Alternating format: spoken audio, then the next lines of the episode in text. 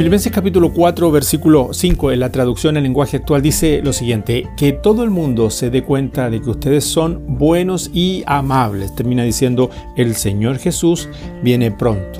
La Reina Valera 60 lo dice de la siguiente manera, vuestra gentileza sea conocida de todos. Alguien escribió una vez, ¿dónde estás dulzura?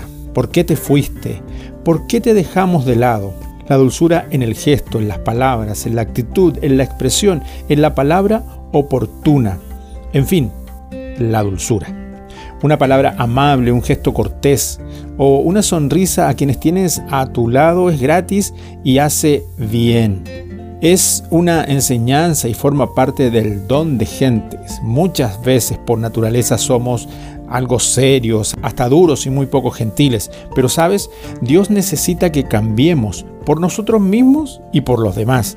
Que vuestra gentileza, dice la Reina Valera 60, ¿cierto? Sea conocida por todos. Y es que no cuesta nada. ¿Y qué necesaria es? No olvides que es un misterio y que por amor a Cristo y al prójimo debemos hacerlo y buscarlo en oración. Una misionera neozelandesa contaba que por amor al Señor y a la gente había cambiado, había pedido en oración y Dios le había ayudado en su esfuerzo a cambiar en el trato con la gente. Un gesto apático, un gesto serio, un rostro endurecido no conduce a nada. Pasa, muy cierto, es algo difícil hasta que te das cuenta que con el paso del tiempo y de manera paulatina puedes echar fuera y puedes ir cambiando la actitud, y es importante y necesario que lo hagamos.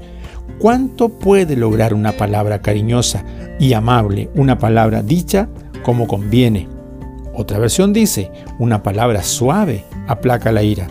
Qué poco cuesta ser afables, dóciles, suaves, bondadosos con la actitud, la mirada y el gesto. Todo esto habla mucho más que el mejor discurso de teología. La gente necesita de esto hoy más que nunca. Vivir y manifestar la dulzura cuesta tan poco y hace mucho bien. Bendiciones.